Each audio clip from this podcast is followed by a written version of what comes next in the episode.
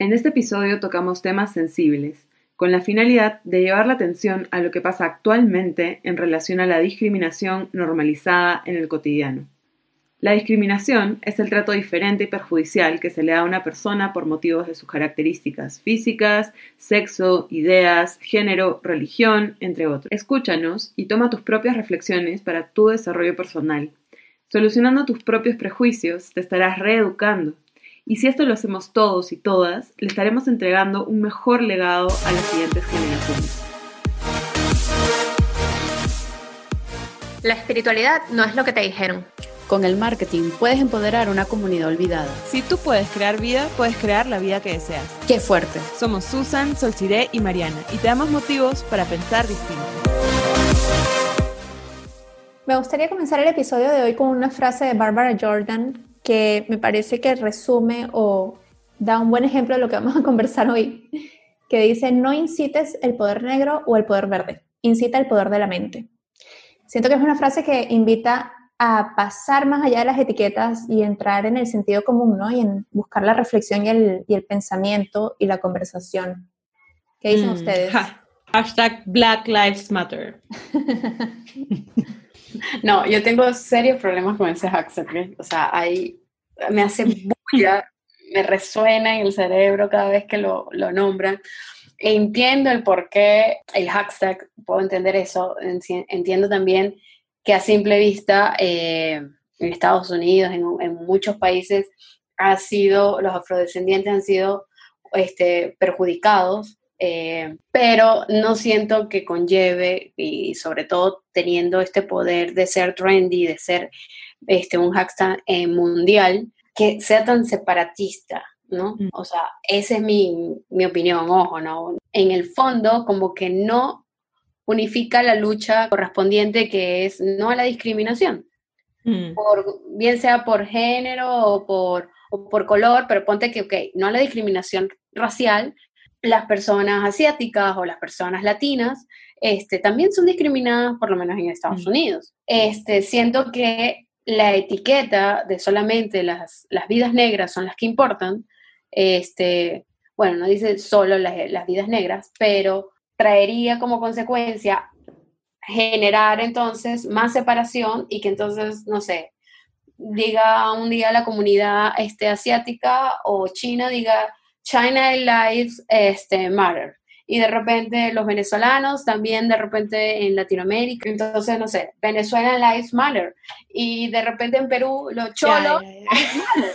Ya, ya, ya. te fuiste. No. Vamos, vamos a poner un poco de contexto porque sí, me parece que lo, tienes un punto ahí, pero justamente como tú dijiste, el hashtag no, no dice Only Black Lives Matter, no dice solamente las vidas negras importan. Eh, y también un poco poniéndolo en contexto de que este hashtag me parece que ya tiene sus años, sus añitos más, y que nace en realidad de la cuestionable, pero también real, necesidad de traer luz a, una comunidad que no se ha sentido respetada ni valorada en general, en general, y, sobre todo en Estados Unidos. Eh, donde, bueno, pues es un país que ha sido, una nación, en realidad un imperio, ya hablaremos de eso, que ha sido fundado en base al, sufrimiento de la esclavitud, ¿no?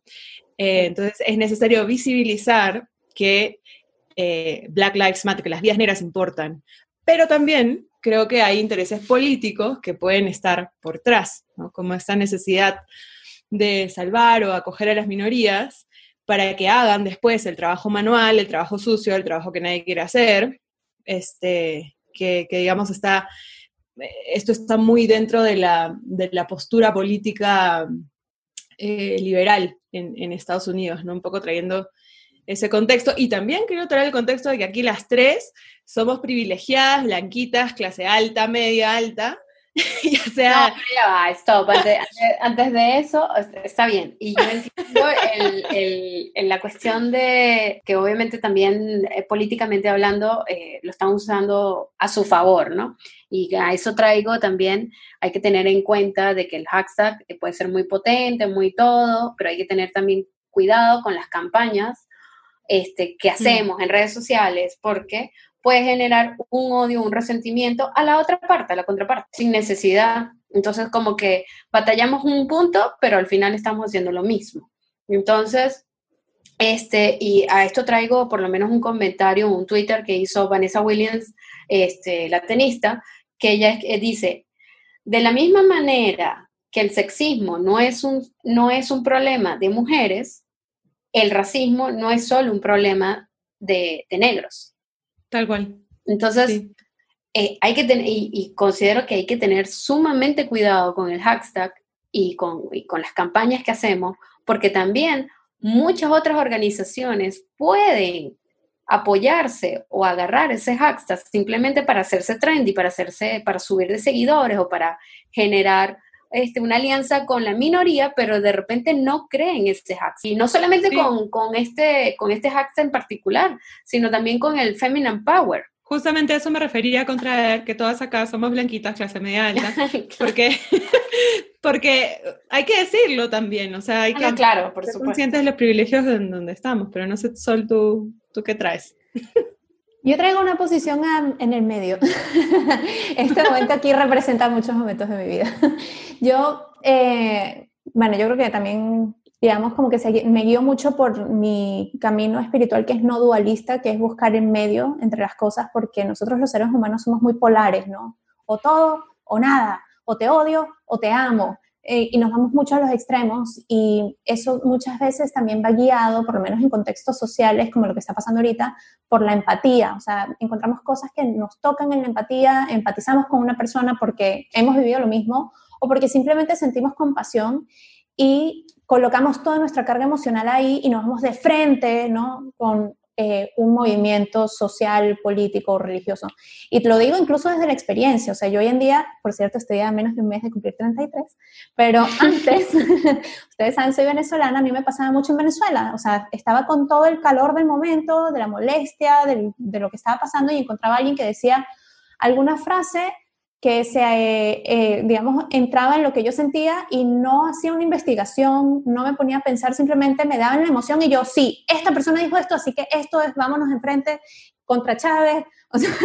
y está bien, no estoy de acuerdo con todo lo que pasó en Venezuela, pero sí veo hacia atrás y veo las veces en las que actué desde mi emoción más que desde mi crítica o mi, mi, raciocinio, ¿no? Y yo creo que eso es súper importante traerlo, porque yo estoy de acuerdo con lo que ustedes han venido hablando desde el comienzo del episodio, con ambas partes. O sea, siento que el hashtag y este movimiento, así como el movimiento LGBT, eh, se crea porque se necesita, así como el lenguaje inclusivo hoy en día se crea porque se necesita, hay una necesidad de sentirse incluido, hay una necesidad de sentirse integrado, pero por otro lado también hay partes, porque así, así somos y vivimos en un contexto, en una tierra dual, que se quedan eh, afuera, ¿no?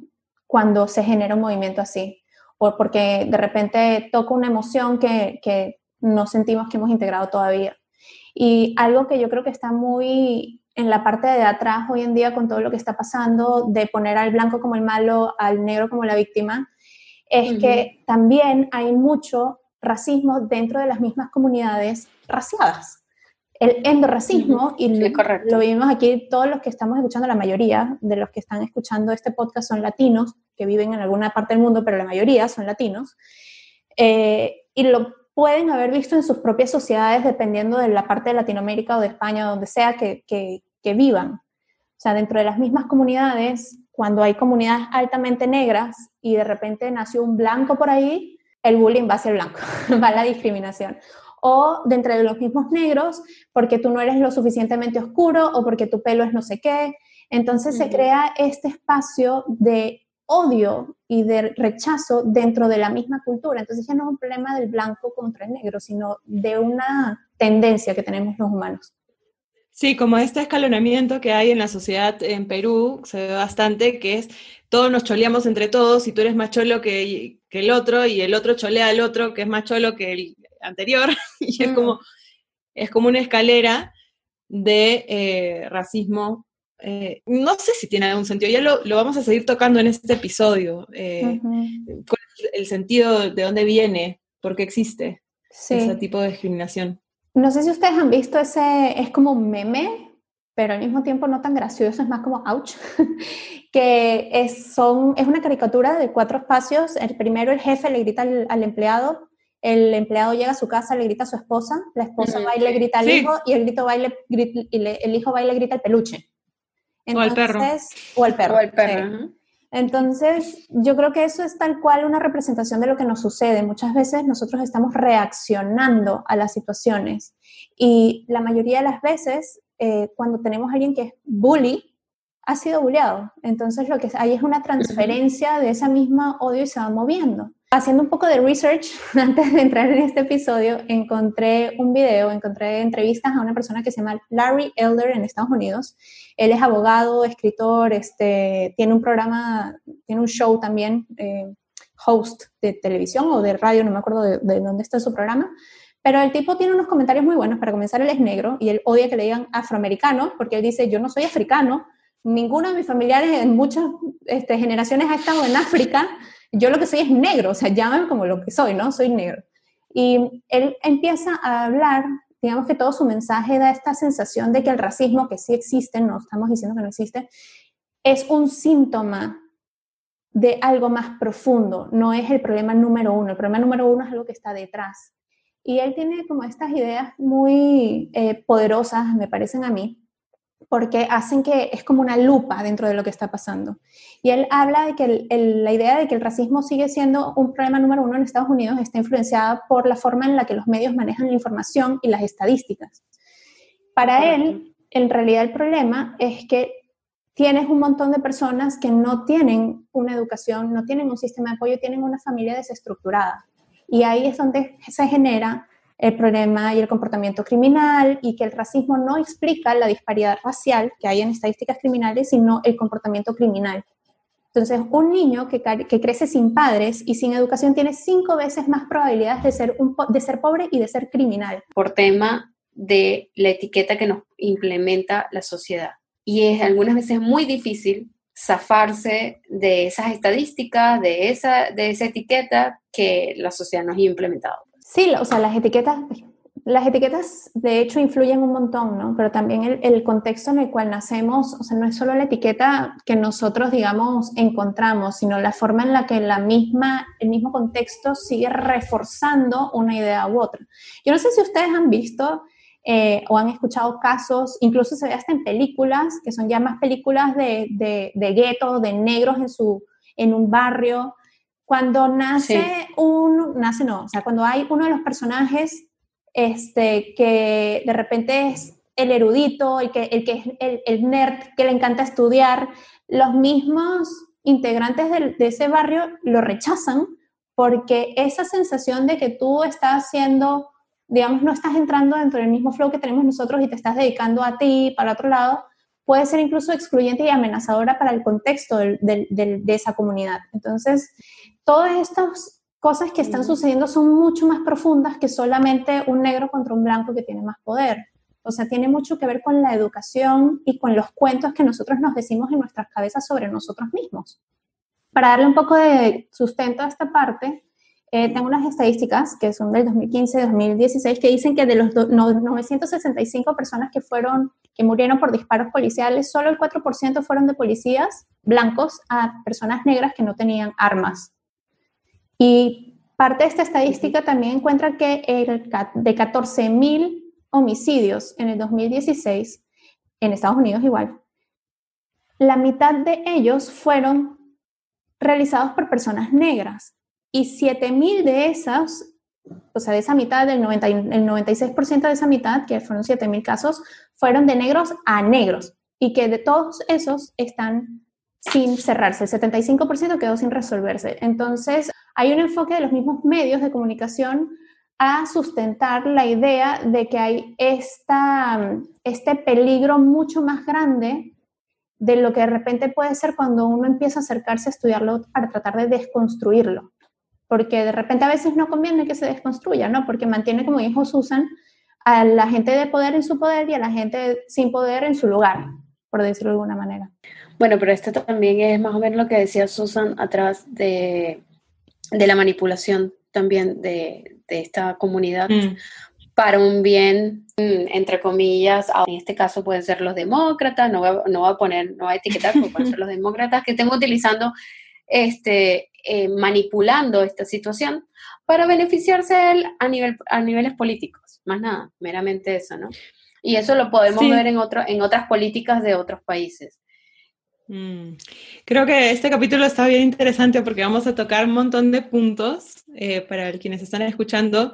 Quédense siempre porque tenemos un montón de ideas que seguramente o les explotan la cabeza o van a estar radicalmente en contra o radicalmente a favor o les abrían nuevos caminos. Pero una de las cosas que hemos estado también investigando a raíz de todo este tema y todo esto de la discriminación, haciéndonos preguntas, ¿no? Como de dónde viene la discriminación, qué es realmente la discriminación. Yo encontré eh, a un filósofo, me lo pasó mi novio, me pasó el filósofo Slavoj Zizek, no sé si estoy pronunciando bien su nombre. Está complicado, así que tú dale.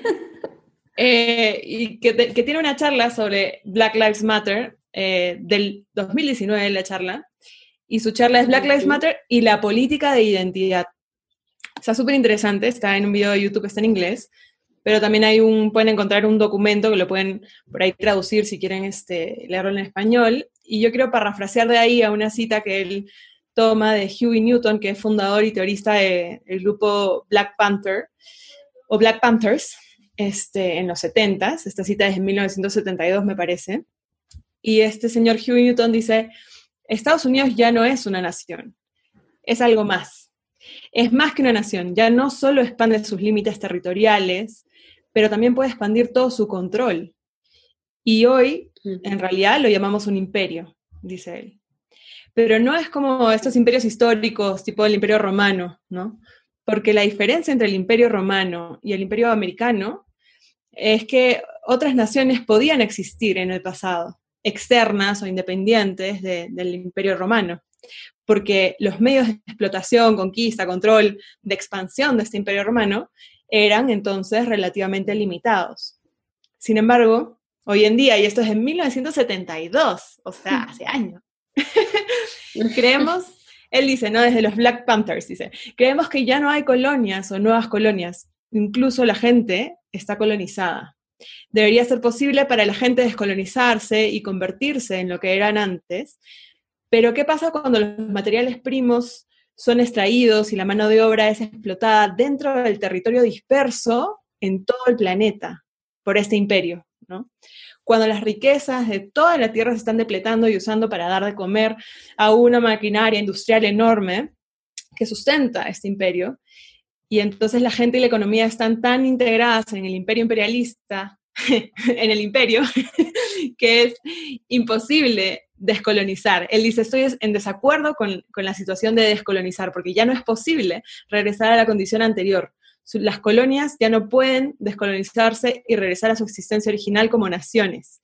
Y aquí dice algo que a mí me, explota completamente, que lo tocamos en el, episodio, en el episodio de 2012, me parece, porque hablamos de la era que se nos viene y el cambio que, social que representa este año y estos años, estos cuatro años, digamos, en adelante, y él dice, las naciones ya no existen y no creemos que vayan a existir otra vez. y yo creo que estamos hoy, en el 2020, en eso. Es fuerte. Fuerte, ¿no? Bien fuerte, pero bueno, pero usando tu, esa, esa frase fuerte de que es imposible descolonizarnos. Bueno, lamentablemente estamos en un sistema de blancos. Eh, es una verdad chocante, lamentable, pero que tenemos que entenderla para comenzar a hacer un juego, porque ya tenemos que, sí, centrarnos en que esto es simplemente un tablero de ajedrez y que ya las piezas están, están puestas. Y entonces ahora el trabajo es cómo cambiar ese juego y cómo generar la tolerancia hacia otras personas discriminadas, pues. Claro, este sistema que hemos un poco heredado, tomado o estamos siguiendo, que viene del imperio, que decían los Black Panthers, ¿no? El imperio norteamericano. Y además, además de ser para blancos, yo creo que es para hombres, adultos, diestros, este, sobre todo, o sea, no es para niños, no es para gente zurda, no es para gente eh, que tenga algún tipo de disabilidad o discapacidad física, eh, tampoco es para mujeres, aunque todos estamos en esas, en esas luchas, digamos, desde diferentes minorías, estamos luchando todos por la equidad, por la igualdad, bla, bla, bla. Eh, creo que si estamos hablando de discriminación, hay un punto que podemos tocar, que es también el adultocentrismo. O sea, no tomamos en cuenta a los niños y a los jóvenes en todo lo que es construir este sistema, sostener ese sistema, seguir trabajando. Es como que los tenemos de falsas víctimas, ¿no? Los pobrecitos, eh, que pueden, no sé, desde lavar un plato hasta ir a trabajar, porque los estaríamos explotando y de repente tampoco pueden por eso desarrollar sus dones, sus capacidades, sus, impulsos vitales, los niños, porque tienen que estar ellos explotados en un sistema educativo 24/7, ¿no? Cinco días a la semana y metidos en la clase aprendiendo lo que nosotros creemos que ellos tienen que aprender. Hmm. No los permitimos, no los dejamos dirigir sus propios aprendizajes tampoco. ¿no? Y de cuestionarse.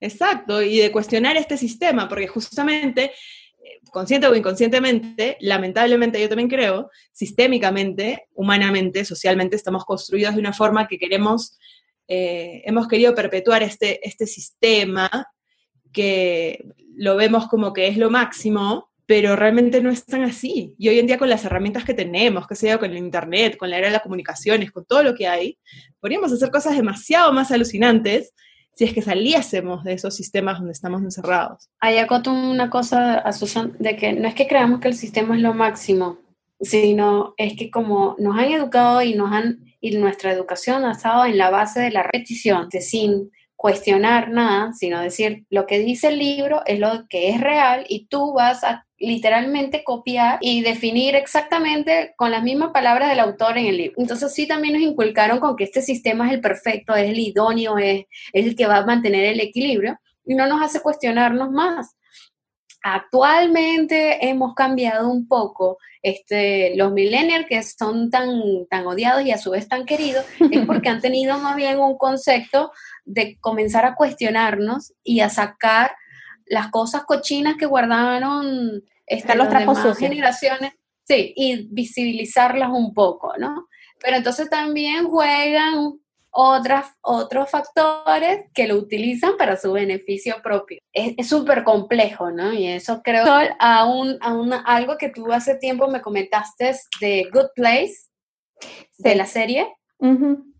A mí me encanta esa serie, la amo totalmente porque siento que cuando veo los episodios de The Good Place siempre logran poner muchos conceptos de espiritualidad que están bastante, que son bastante retantes para las cosas que creemos hoy en día. Y así como ustedes están hablando de un sistema, en eh, la frase que usaste Susan, que lo amamos y que creemos que es lo máximo, y Mara dice, no, no creemos que es lo máximo, yo creo que lo que creemos que es lo máximo es nuestra identidad. Entonces estamos tan aferrados a nuestras creencias, así sea que nuestras creencias están basadas en un sistema que ya está fuera de lo que debería funcionar hoy en día o lo que funcionaría mejor, que lo defendemos porque defendemos nuestra historia, ¿no? Y yo creo que en ese sentido nos podemos dar cuenta que la discriminación no es solo racial. Nosotros vivimos, muchas veces tenemos el hábito de poner, por ejemplo, la violencia y el machismo en el mismo lugar.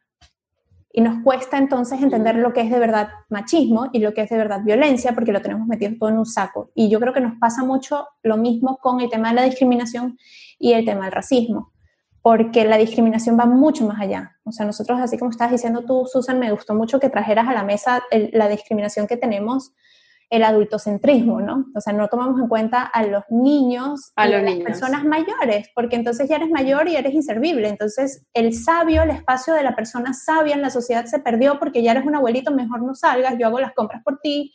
Y el mensaje que reciben todo el tiempo es, no sirves para nada porque ya estás viejo, no tienes nada que aportar. Y eso mismo son mensajes inconscientes que se van traduciendo en el cuerpo y van haciendo que el cuerpo de verdad entienda, ah, entonces sí, de verdad no sirvo para nada, sí, y tal cual como los órganos. Cuando tenemos un órgano o una parte de nuestro cuerpo que ya no sirve, empieza a desaparecerse a lo largo de la evolución. Mm. Entonces, cuando vemos la discriminación, podemos encontrar que la discriminación, para comenzar, de género, ¿no? Las clases, de economía, la discriminación hacia tu país de origen, de dónde, de dónde vienes, la discriminación que hay a los acentos, en la religión, en la orientación sexual, en la identidad sexual, en la vocación, en los hobbies, que un hombre heterosexual y que sea masculino físicamente te diga que tiene el hobby de pintar casitas de muñecas. ¿No crees que habría una discriminación ahí? Hay claro, por supuesto. Y esa parte a mí me parece súper fuerte porque discriminamos todo lo que no aceptamos. Sí, incluso en la espiritualidad hay discriminación y me, me, me, acuerdo que en estos días en las redes estoy tocando mucho el tema del propósito, el tema de tal, y salió por ahí el tema del ego espiritual que por cierto hice la pregunta y, muchos en audiencias sí, digamos, respondieron que, claro, que es este concepto del ego espiritual, es el concepto de usar lo espiritual o las etiquetas espirituales para seguir sustentando tu ego, ¿no? Ay, porque si yo tengo 30.000 cursos máster de no sé cuántas técnicas en no que porque si yo me conecto directamente con la línea infinita e ilimitada de no sé cuánto, con el ángel maestro ascendido de quién, que si soy brujo de linaje, que si soy brujo de no sé qué, pero a ver, hay discriminación por todas partes y estaba yo contando que mucha gente también no entendía lo que era el ego espiritual y decían que es cuando el ego se da cuenta que es espiritual, eso se le respondieron mucho. Y es como que, bueno, todo tiene que ver con que estamos saliendo de una era de mucha confusión. Creo que la discriminación de la que estamos hablando aquí también es esa discriminación entre seres humanos, ¿no? Y como dices, por clase, etcétera. En Lima, por ejemplo, donde yo he crecido y vivido, y uff, ¿no? Y además, bueno, personalmente yo he crecido en un, en un estrato social, digamos, de Lima, bastante privilegiado, podemos decirlo por clase social, por ubicación geográfica dentro de la ciudad, qué sé yo, por el, tipo de, colegio al que fui, la educación que se me brindó, todos estos privilegios, ¿no? Em, y es algo personalmente con lo que yo me peleé mucho. Eh, ahora en retrospectiva lo veo, antes no, no, me daba cuenta que, era, que eso tenía mucho que ver, con que por qué tiene que haber una persona en la casa que vive con nosotros, pero que no come con nosotros y que, y que nos cuida, nos limpia, nos atiende y tal, pero que la tratamos de una manera peyorativa, de una manera este, demasiado como si ni siquiera fuese persona. Eso a mí me indignaba, ¿no? Y mucho más allá de que el trabajo doméstico sea algo que pueda ser, digamos, eh, servir en la sociedad, de que alguien intercambie eh, su, servicio doméstico por el dinero que también esa persona está buscando y necesita y que sea bien y que se viva de una manera bien para ambas partes. Ese es, por ejemplo, algo en el contexto limeño eh, donde ocurre muchísima discriminación. Eh, y yo creo que quienes hayamos crecido y vivido en este contexto tendremos que abrir los ojos. Pero mi núcleo familiar trataban de, de una manera muy igualitaria.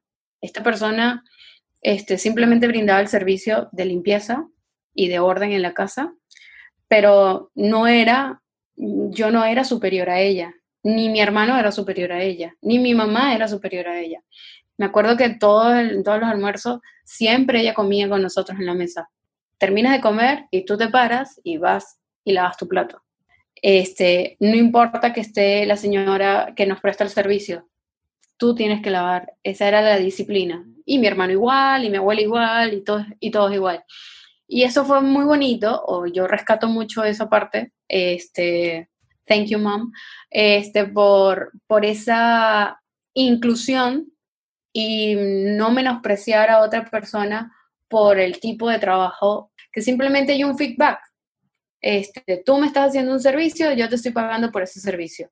Este, lo podríamos enlazar con el episodio este de ah, dinero y sexualidad, donde el amor es dinero, aunque no estoy de todo de acuerdo, este, pero, pero sí, cuando se hay respeto y hay una, y, y, están los puntos claros y hay respeto entre las personas, simplemente se ve como una transacción simple y sencilla y, y no de jerarquía. Mm, como un intercambio no jerárquico. Sí, o sea, finalmente la discriminación eh, es cuando ya no estás en este intercambio no jerárquico, cuando este intercambio ya es eh, desde el juicio o tiene implicaciones de violencia implícita o explícita, ¿no? Entonces, pero finalmente el racismo como tal es, es finalmente una construcción social. Eso es algo a lo que también llegamos y me gustaría traer concretamente, porque genéticamente no existen razas de humanos, al menos no que esté confirmado al 100%, ¿no? Por ahí hablamos de reptilianos. Alguien dijo. pero igual hay una raza humana, la raza humana, ¿no? Claro, claro, el Homo sapiens. Al final, creo que el 0.1% del ADN humano finalmente codifica para los rasgos físicos que hemos considerado que son distintivos de las razas, que al final es, es algo que, digamos, observamos en un momento antropológicamente, ¿no? Como que nos encontramos con seres de otros lugares del planeta que habían desarrollado distintas características para adaptarse al medio ambiente, otras comunidades. Y comenzamos a desarrollar esta idea de que habían estas razas que eran distintas, y en realidad es, eh, no, tiene real, sustento, es, es, como basado en lo externo completamente, y es un término que poco a poco va quedando obsoleto, lo de la raza, lo de la etnia, ¿no? Este, y al, respecto tengo una recomendación, dos recomendaciones en realidad. Vean el documental Choleando, el racismo en el Perú, que está en YouTube, es por unos alumnos de una universidad aquí en, el Perú. Y también recomiendo el libro, em, voy a dar el título en inglés porque no está en español, al menos no creo, pero se llama Me and White Supremacy, Combat Racism, Change the World and Become a Good Ancestor.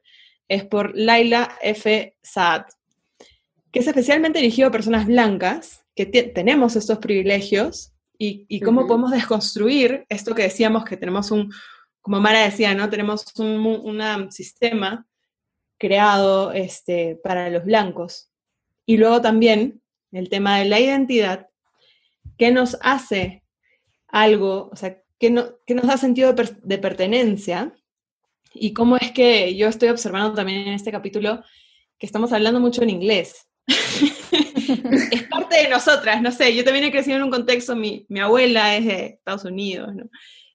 soy ciudadana en realidad americana también, pero hasta qué punto vamos también tomando el idioma como punto de referencia de nuestra identidad para no sentirnos discriminados o incluso discriminar al otro.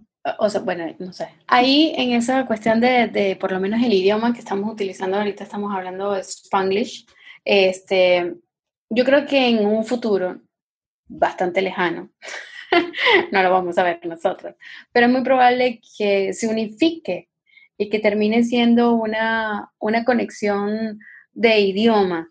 Por lo menos ahorita a mí me gusta una campaña que está haciendo Rapid, que te está diciendo, te extraño, o sea, obviamente es una campaña para que consumas, este, pero fuera de eso... Cabe acotar. Eh, cabe acotar, o sea, eh, pero fuera de eso, ellos están escribiendo, eh, te extrañamos para que, que, que compres, en distintos idiomas, en alemán, en inglés, en francés, en chino. Entonces, mm, me agrada porque es para comenzar a naturalizar que hay otros idiomas y que los podemos mezclar podemos que de repente nuestro, hablar un Minion, porque saben que Minion, Minion es una mezcla de japonés, español, este, brasilero y, y inglés, ¿no? Entonces, imagínense que en un futuro podamos hablar de repente un idioma mezclado y que tengamos palabras alemanas, eh, palabras japonesas, palabras italianas, y que sea de repente un arroz con mango, pero lo hace más nutrido. Lo hace más definitivamente. Lo que pasa es que, o sea, ya de por sí nosotros hemos integrado muchísimas palabras de otros lados. Lo que pasa es que mientras pasa más, más nos damos cuenta, pero la cantidad de palabras que tenemos en Latinoamérica que vienen de otros idiomas son tremendas y, y, sin ni siquiera mencionar las que usamos como muy coloquialmente, tipo guachimán, eh, y en, en Venezuela hay más, el esnobor, el guarapete, ¿no? O sea, cosas que son mucho más coloquiales que siguen viniendo de otros lados, pues entonces ya por sí nosotros tenemos una, mm, un impulso natural que viene desde nuestro espíritu de unificarnos todos. O sea, la búsqueda de la pareja es la búsqueda de la unificación, la búsqueda de absorber de la otra cultura, de la otra persona, del otro idioma, de algo que yo no tengo, es esta necesidad inconsciente y este impulso del espíritu de volvernos más integrados dentro de todo lo que nosotros somos.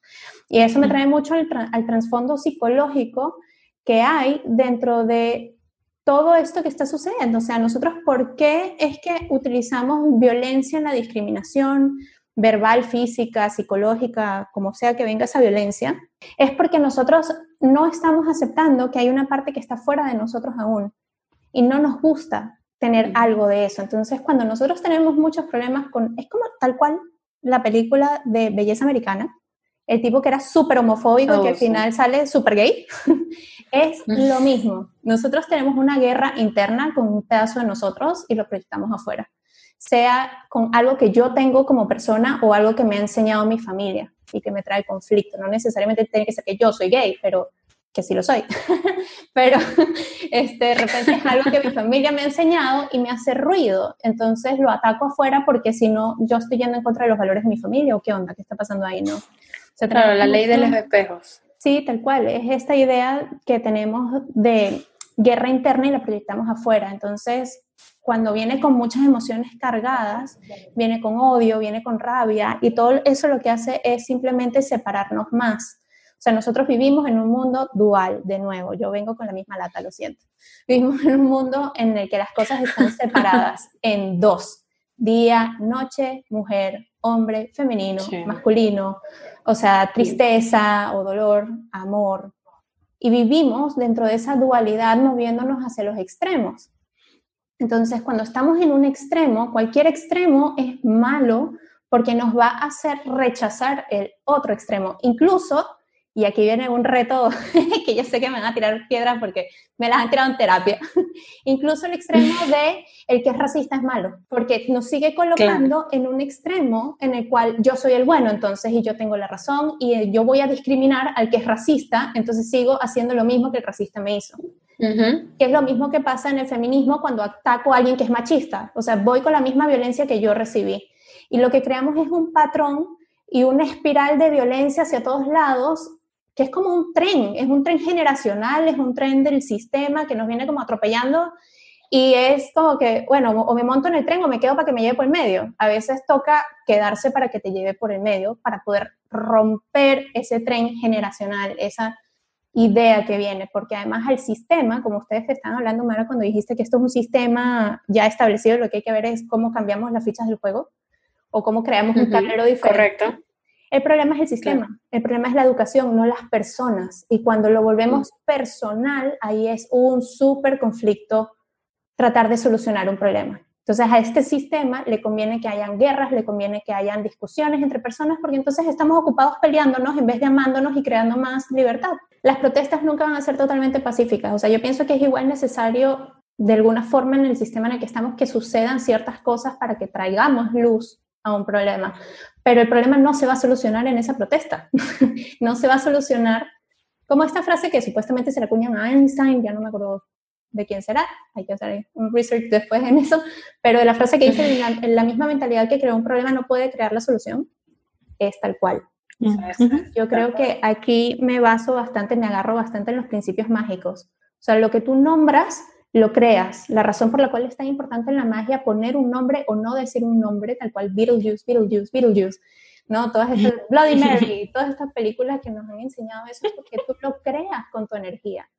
Y mientras tengamos un problema, atrás. Claro, y mientras creamos, tengamos un problema que lo seguimos relatando de la misma manera en nuestra mente, en nuestra psique, vamos a seguir reforzando ese problema. O sea, si yo sigo viendo al malo, al agresor, al racista, sin poder darle la vuelta al asunto, siempre voy a seguir pensando igual. Entonces, cualquier mm. situación que aparezca para demostrarme que de repente la realidad no es así de sólida como yo la pienso, la voy a rechazar y voy a seguir en mi extremo dual. Definitivamente hay, un, hay una diferencia entre la discriminación y sentirse discriminado.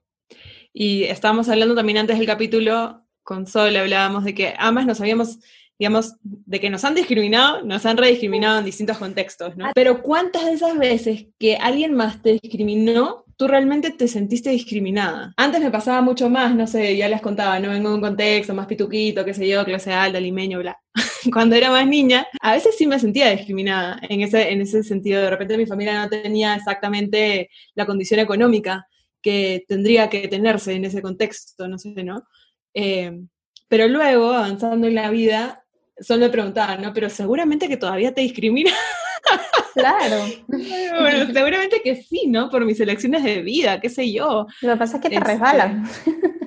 Este, o no te das cuenta. Claro, pero no, te, das, cuenta, porque te resbala, sí. O sea, es, nosotros traemos a nuestra atención las cosas que nos hacen clic emocionalmente. O sea, tal cual el ejemplo de, uy, tengo 16 y creo que estoy embarazada, empiezo a ver bebés por todos los costados, ¿no?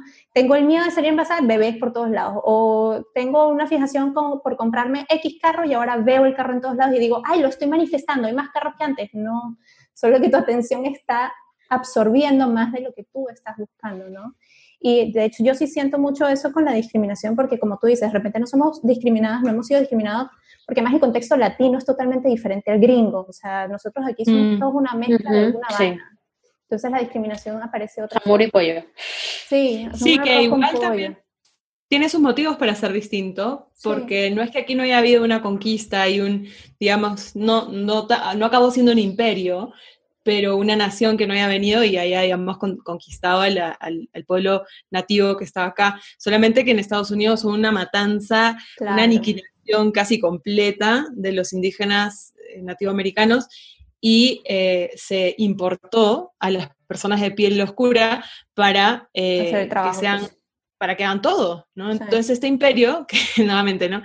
al que se refieren los Black Panthers ha sido construido en la sangre de la esclavitud y un poco también ese es el, trasfondo histórico. Sigue, eh, se está transformando, porque también escuché en estos, en estos días un video de una mujer afrodescendiente o con piel negra, como se quiera llamar, una mujer que decía, yo no me siento discriminada, yo no me siento una minoría, yo no me siento afectada porque un, no, a mí esta situación no tiene nada que ver conmigo. Yo no sé por qué sale todo el mundo a marchar por ese tema. marchen, protesten, hagan algo en contra de la violencia. El, problema es la violencia, el problema no es este, el racismo. Y está muy bueno eso, porque nuevamente trayendo a, a repensar, a mirar desde distintos lugares, ¿por qué nos vinculamos con ciertas cosas? ¿Por qué nos hace sentido, como decía Sol, hace clic en tu emoción algo y entonces tú te vinculas a ello? ¿Cuánta gente se vincula al racismo? Por ejemplo, yo lo descubrí en mí también y lo hablo abiertamente. Salió, pasó esto de la muerte de, George Floyd y lo vi y vi, lo, y vi todo y dije, wow, y algo en mí se movió.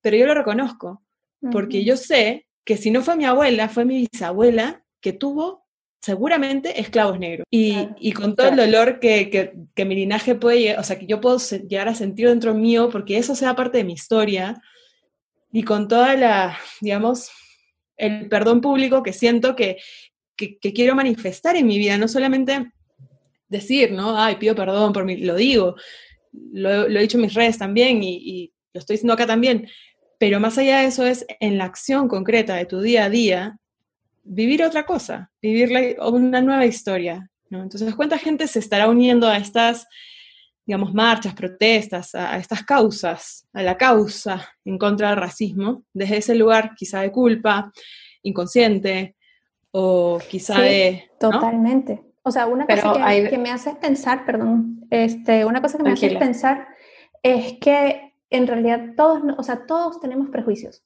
no tener prejuicios no es normal. Nosotros crecemos con cual sea que sea el prejuicio. O sea, de repente, no sé, de chiquita me hicieron lo que es imposible, unas niñas que eran pelirrojas, entonces ahora odio las pelirrojas porque está dentro de mi dolor y mi historia y no he sanado esa parte, qué sé yo.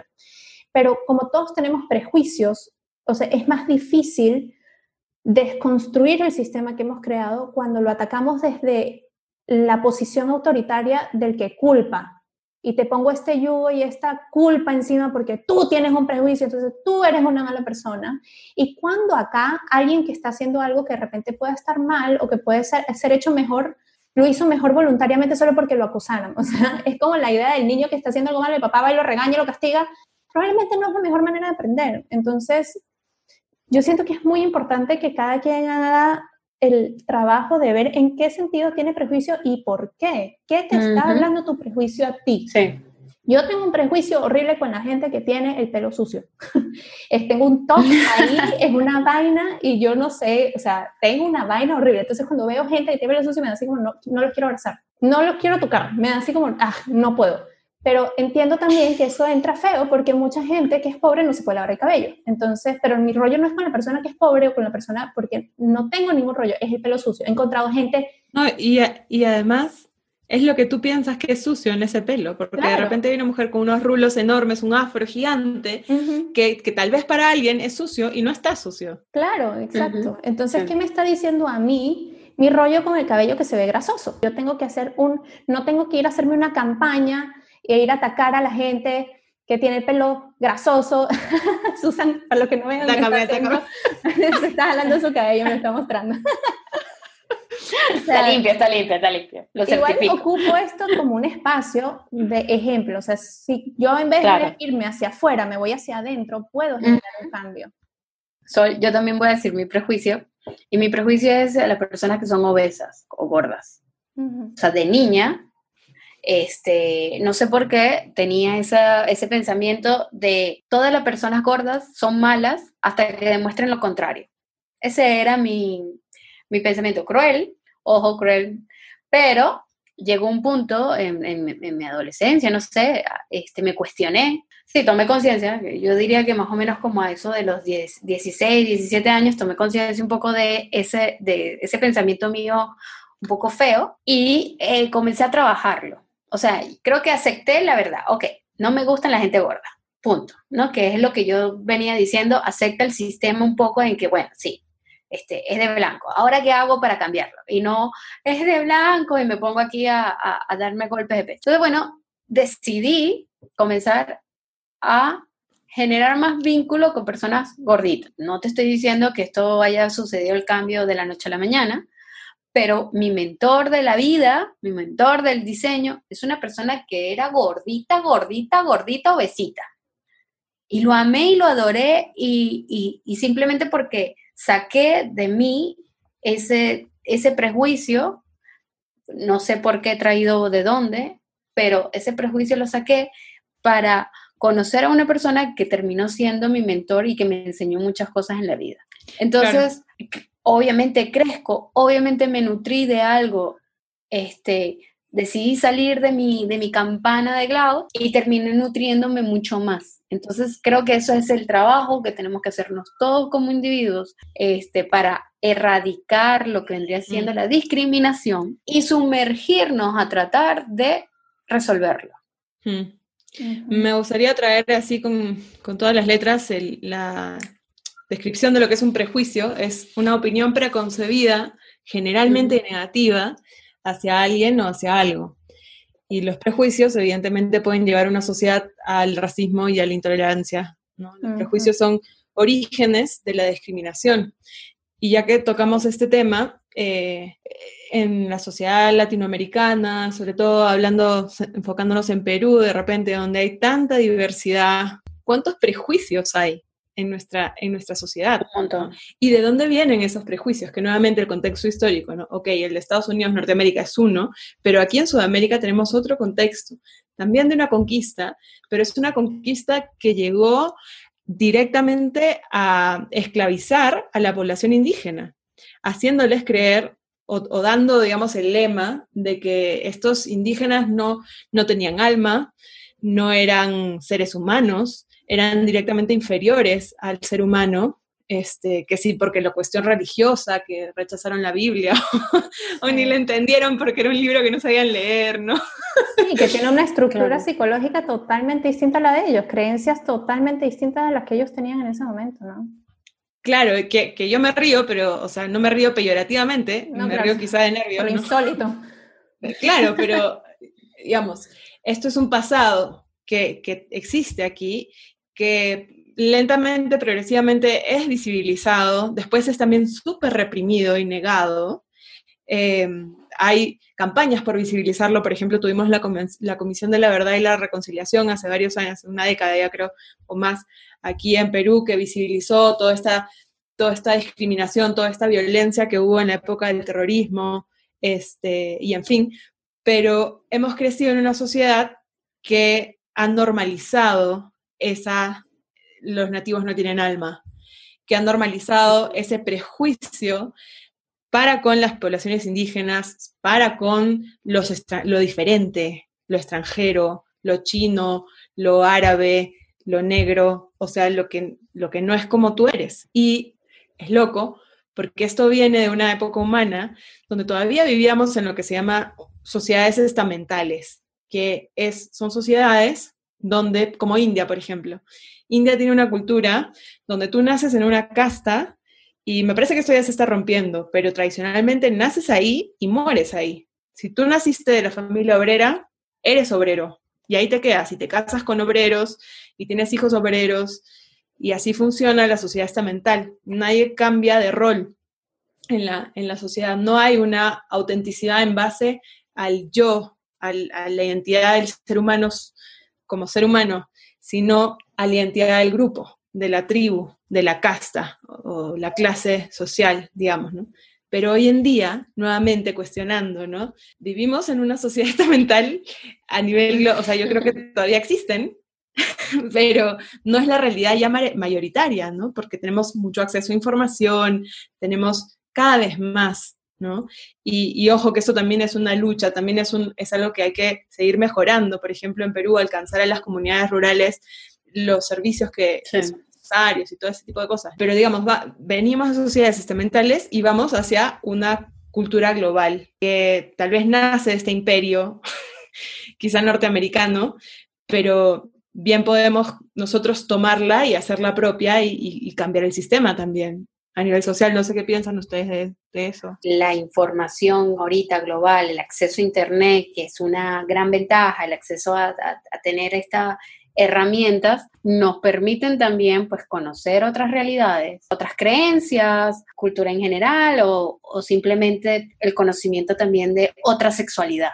¿no? Y de no de repente no definirnos, porque ahorita por lo menos en, esa cuestión de definición de eres género femenino o masculino. Y ajá, y si yo no me siento ni uno ni del otro, y entonces ahora está el, el no binario, y así sucesivamente puede, puede irse cambiando, o sea, este, tenemos más accesibilidad a, cuestionarnos, al, conocimiento, entonces nos permite también romper eh, esa, esa mentalidad de rebaño, romper, cuestionarnos y simplemente abrirnos a mayores cosas, a mayores posibilidades y a nutrirnos mejor. En Latinoamérica, cada uno tiene su idiosincrasia, cada uno tiene su cultura, que, o sea, hay cosas que he vivido en Venezuela y hay cosas que he vivido en Perú. Eh, y hay una discriminación distinta. Por lo menos en, en Venezuela este, el machismo no es tan fuerte, eh, la discriminación por color y, y, por raza tampoco es tan fuerte.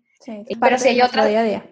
Claro, no es parte de nuestro día a día. La sexualidad, se puede hablar de la sexualidad mucho más abierto que de repente en Perú. Y hay, hay cosas locas que me pasaron que pasan en Venezuela y hay cosas locas que pasan en Perú. Por lo menos en Perú, o sea, una de las cosas que, que, que digamos que me, me, desencajó eh, y me pareció súper extraña, aparte obviamente eh, el, fuerte machismo, es cuando saqué mi carnet de extranjería, lo que me solicitó, o sea, una de las cosas que me solicitaron era mi raza, o sea, qué color soy, eh, de qué colores son mis ojos, de qué colores, y eso, ¿sabes? Me pareció súper, what the fuck, o sea, como que en Venezuela eso no se pide.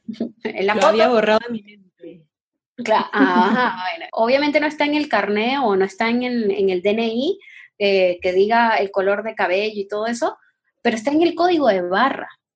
Entonces, en, o sea, ahí mi pregunta cuestionativa sería, ¿y si ese código de barra nos limita a cosas como pedir créditos por nuestra etnia? Si de repente los bancos dicen, ah, mira, efectivamente esta es una persona blanca con ojos de color verde Dakota, como me pusieron a mí, porque yo no tenía idea de que era verde Dakota. Este, para mí siempre fui color miel, y no, la tipo me dijo, no, verde Dakota porque la gente del Dakota del norte o del sur tienen una etnia como la tuya. Y me quedé, what the fuck, si yo no, yo soy venezolana, yo soy gringa. Además, ella te definió ahí, ¿no? sí, me definió, me puso una, me puso una etiqueta. O sea, yo soy, o sea, para, la etiqueta de yo vengo de generaciones de gente de Dakota del Norte o del Sur. Y me comencé a cuestionar, y, y si esto influye en una pedida de crédito, entonces que una persona morena con ojo, con ojo color eh, pardo, entonces no tiene el mismo privilegio. O sea, ¿a quién le importa si soy blanca en el puto DNI o en el puto carnet de extranjería? Aquí, el sistema quememos el sistema. Sí, entonces, y en Venezuela hay otras cosas. En Venezuela hay una cosa bien loca que nosotros discriminamos por el nombre. Todo aquel nombre que ah. comience por Y, nosotros tendemos a, ¿verdad, Sol? A como decir... A mm, joder. si se llaman Jubilé, Jubilixa, Yelixa, eh, Yasuri, este, o sea, como comienza como que, uy, tú ¿tú de dónde eres, no? O sea, eres venezolana. Claro, eres venezolana, ¿no? Pero ¿de qué sector de Venezuela eres? Entonces, eso también es una discriminación fuerte. O sea, no, no lo hemos pensado hacemos bromas con respecto a los nombres con Y, pero, y ojo, también en Latinoamérica, el Brian, tanto el meme del sí, claro. John F. Kennedy, Hitler, Stalin. Sí, claro. Pero el Brian, normalmente cuando, cuando la gente... Este, ¿cómo te llamas? el Brian? Ah, bueno, el Brian debe ser el malandro, el, que tiene una moto y, te habla bien así, tú sabes. La cantidad de memes que hay del Brian. ¡Qué loco! Y no solamente en Venezuela, en Perú también el Brian, ¿ok? Yo, he escuchado, ah, el Brian, yo ah, sí, aquí también. Aquí sí, yo conozco a un Brian que es comediante y sus rutinas de comedia siempre hace esa joda, pues. Claro. Mm. La normalización nuevamente, ¿no? La normalización. Claro. Yo creo que es un buen lugar, ahorita es un buen momento para ir cerrando y creo que sería chévere que cerremos con ciertas reflexiones sobre cómo darle la vuelta a todo este pastel que está tan... Eh, eh, desde mi esquina, que siempre estoy buscando una visión más unificadora y más en el medio, ¿no? Creo que es súper importante que tengamos en cuenta de que nos estamos dirigiendo a una unificación en lo ideal. O sea, esto en la práctica toma muchos años y mientras estamos unificándonos por un lado, nos desunificamos por el otro y es parte de, pero en el proceso personal, o sea, al final del día, la sociedad refleja lo que muchas personas tienen adentro, ¿no? Entonces, si quieres cambiar la sociedad, tienes que comenzar por cambiarte tú, por cambiar quién eres tú y darle la vuelta a eso es importante, ¿no? Para mí, todo lo que divide, todo lo que separa, está mal. O sea, esta frase de dividir y triunfarás es tal cual. Ahora tenemos mucho, mucho clavado, el futuro es femenino.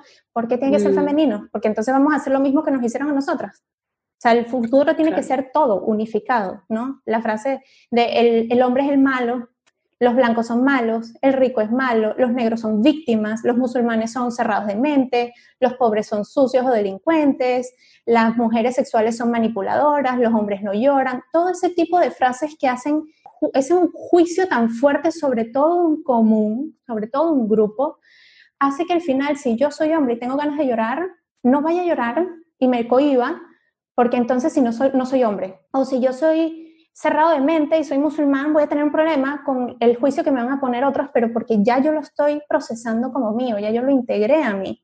Y es súper importante que hagamos un chequeo interno de qué opiniones tenemos, qué juicios hacemos que separan, porque al final el problema no es el juicio, el problema es la separación. O sea, uno es consecuente del otro, pero si tienes un juicio, puta, bueno, todos tenemos juicios, todos tenemos prejuicios, todos hemos discriminado, todos nos han discriminado, todos tenemos historia.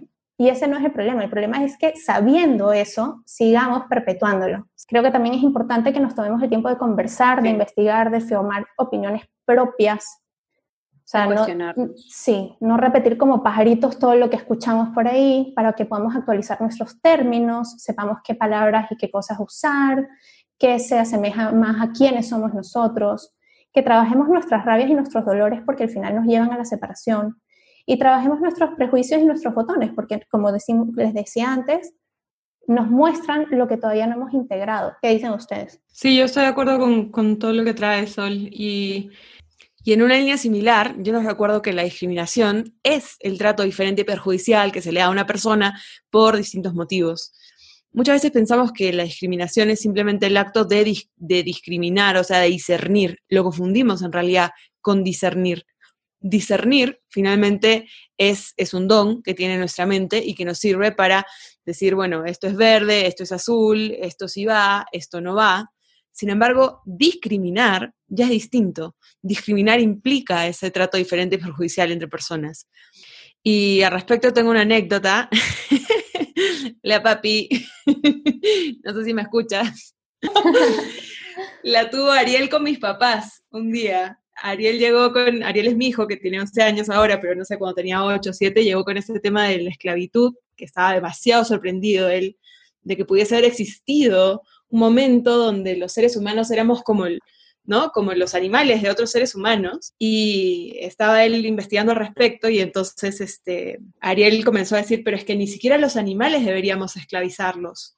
Ni siquiera la vaca debería estar ahí en la granja y sacándole la leche todo el día porque, porque eso es la esclavitud, ¿no? Este, y llegó a la reflexión de, los seres humanos somos animales, ¿no? Y mi papá y no, Claro.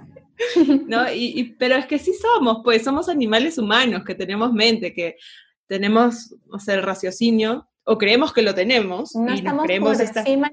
nos creemos esta ilusión finalmente, ¿no? Entonces también eso me lleva a esta eh, conclusión con relación a las ideas y los paradigmas que sostenemos. Y a cómo el racismo finalmente es como consecuencia de cierta de educación, de cierta este, historia, de ciertas cosas que hemos creído que son reales, ideas y paradigmas que podemos desconstruir. Y la desconstrucción comienza por hacerte cargo de aceptar, ver, ponerte a pensar cuáles son los privilegios inconscientes que has normalizado, cuáles son los prejuicios inconscientes que has normalizado, quizá por la educación que recibiste o por donde naciste o porque tú mismo eres así, como dice Sol. El pelo a mí no me gusta, entonces es una parte de lo que tú tienes para, para digamos, este, descubrir dentro tuyo. Y eso tiene que ver con visibilizar tu propia historia, quiénes eran tus ancestros, cómo se comportaron, por qué de repente tú quieres comportarte completamente distinto de ellos, o igual a ellos, o igual al ancestro que, que no fue reconocido porque se comportó diferente que todos los demás, ¿no? Y de ahí pasamos luego a la, a la visibilización social, que es, o sea, tu amiga, amigo, te quedas callado, te quedas callado cuando alguien man- maltrata a alguien frente a ti en la calle, cuando estás en una reunión, ¿no? A mí me pasó una vez en la vida, estar en una reunión donde después miro hacia atrás y veo, claro, todos eran hombres, yo era la única mujer, todos eran además eh, nuevos para mí, nadie era mi amigo, yo solo conocía a una persona en ese, en ese lugar, y además yo estaba en un, en un momento donde quería gustar a esa persona. Y todos sus patas estaban en el chonguito de, ay, que las mujeres, que no sé qué, que si son así, ni siquiera decían mujeres, decían coñito, decían chuchi no sé cuántos, o sea, unas palabras, unas cosas horribles, Mm. totalmente despectivas, que de nuevo me río de, de indignación, que lamentablemente permití, pero jamás lo vuelvo a permitir. Jamás nadie, o sea, y, y me pongo esto, ah, digamos, como, como bandera, ¿no? Y como, más que una bandera, como, como un deber. Es una Jamás forma permitir que eso pase. Exactamente. El activismo tiene muchas formas y sobre todo eh, las formas más potentes de activismo son las que se desarrollan en el día a día, no en una protesta, no en un contexto específico, no en un trend, Esas son las más de que pongo mi importantes. ¿no? hashtag. Un trend, sí. ¿no? No, la- los más importantes son en tu trato diario con todos los seres humanos y con todo lo que te rodea, Y finalmente. contigo mismo, ¿no? Si no lo puedo decir en ese momento, lo digo ahora para todos los hombres que se expresen así de las mujeres, incluso de las mujeres que viven con ellos o que son sus parejas, por Dios, o sea, ¿en qué, en qué momento histórico estamos? ¿En qué contexto interno vives tú? ¿Quién te crees para, para traer eso, no? Y bueno, Ujú. finalmente, ya desde mi, mi lugar de astróloga, de que siempre le traigo este toque, y ya sé que nos han pedido un episodio de astrología, lo vamos a tener. La famosa era de Acuario, gente, ¿eh? la famosa era de que todos hablamos ahora que sí, que todo es más espiritual, que estamos entrando en... En realidad no es la era del amor y de la luz espiritual que todo el mundo parece que se está imaginando. La era de la espiritualidad es la era de Pisces, que es la era de la cual ya estamos saliendo. Le cuento, por si no se dieron cuenta. La era de Acuario, que es donde estamos entrando ahora y son 25.000 años para adelante, o sea, recién estamos en el, antes del amanecer, o sea, Somos es un embrión. segundo. Ya, es como recién, ¿no? Pero bueno, la famosa de Acuario tiene que ver con identidad, con diversidad y con igualdad, que es el eje Acuario-Leo. Y ayer tuve una super ep- epifanía en relación a eso porque estábamos discutiendo el episodio, después me quedé hablando con mi novio al respecto, y me doy cuenta de que Pablo. que- de que el eje Acuario-Leo es el eje, Leo es la identidad y Acuario es el sistema en el cual esa identidad es posible. Finalmente quiero cerrar con una frase de Trey Anastasio que dice, la equidad implica individualidad. Así que nos invito a meditar en eso. ¿Qué dices tú, Mara? Wow, mi reflexión, lo he dicho en el transcurso del episodio, y para mí todo radica en la educación. Punto, final, chao, adiós, se acabó el episodio. No, vale, mentira. La educación para mí ha estado dictada por mentes cerradas y la doctrina de la repetición y sin cuestionamientos, sin el análisis, haciendo un daño profundo para mí eh, en la psiquis y en la evolución del individuo. Y si el individuo no asciende a nuevos niveles, la sociedad queda atrasada y atrapada en conceptos como la discriminación, la violencia, entre otras cosas, ¿no? Esto me trae un poco a, bueno, mi yo amante de Harry Potter eh, dar un ejemplo de, de ese universo.